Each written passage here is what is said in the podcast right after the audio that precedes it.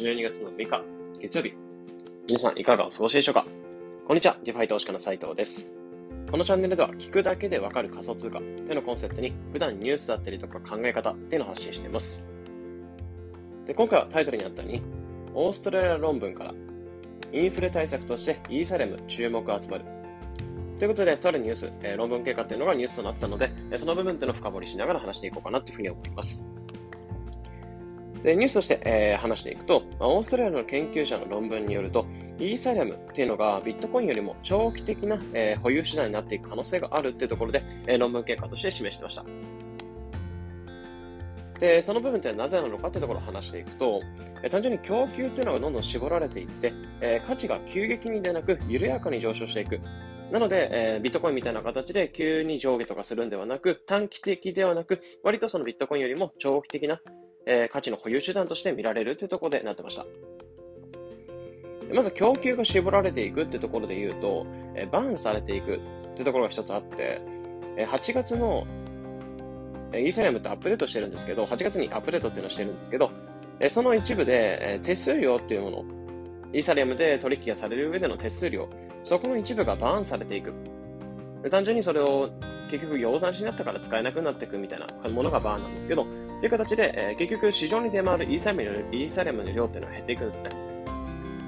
でこれまでにそのバーンで、えー、100万イーサリアム以上っていうのをバーンしてきてます。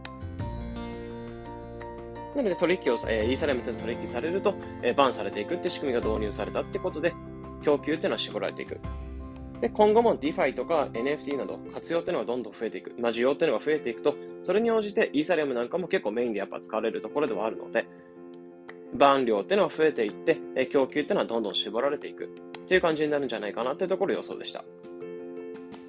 であと、供給していく量、えー、バーンされていって、え、供給が市場の中でどんどん絞られていく。で、逆に、えー、新規に発行するイーサレム量なんかも緩く増えていくってところが、えー、イーサレムがその長期的保有の手段としていいんじゃないかなってところになってます。まあ、どういうことかっていうと、新しく供給されるイーサレムの量っていうのが年0.98%くらい増えていくっていうそういう予想になってますね。なので、ほぼ1%も満たない量が増えていくって感じではあるので、えー、供給っていうのがだんだん絞られていく。で、新しく、えー、供給していく量なんかも急激に増やすんではなく、えー、ちょっとずつ増やしていくって感じではあるので、全体的に需要に対して供給がどんどん絞られていくってイメージになってます。で、この年0.98%予想っていう予想に関しては、ビットコインは1.99%、2%ぐらいの増っていうのが要分予想されてるってところなので、その半分の供給で済むっていう感じになってます。なので、ビットコインよりも急激に、えー、配給の量を増やしていかないことで、えー、需要に対して適切に価値が上昇していくって感じじゃないかなってところ予想されてます。あとはビットコインっていうのは発行条件っていうのが2100万 BTC、ビットコインって決まってるので、その上限っていうのがあってくると、やっぱりその配給する量なんかもハイスピードで増やしていっちゃうと、上限がいつか来るんじゃないかなっていうところも不安視されるので、え供給量の上限っていうのがないイーサリアムってもの自体は、えかなり長期的な保有手段として見られるんじゃないかなってところの話でした。なので、ここまで言うと簡単にまとめちゃうと、えバーンで供給っていうのを絞りながら、え上限なしで配給量もちょっとずつ増やしていける。まあ、緩く増やしていけるってところなので、えそんな価格の上下が急に来るんではなく、長期的なインフレ対策。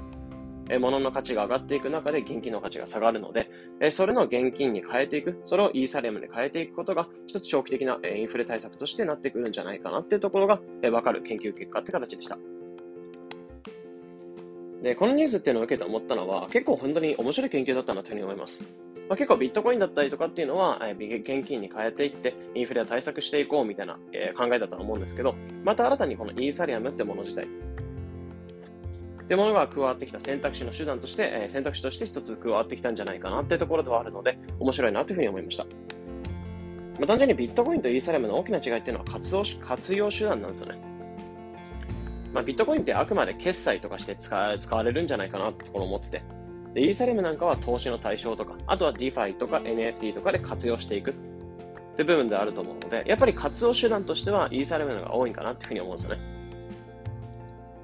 なので、そういった、え活用方法の違いだったりとか、あとはビットコインの ETF って最近なんか結構承認されてきてるんですけど、イーサリアムの ETF なんかも検討され始めてるんですね。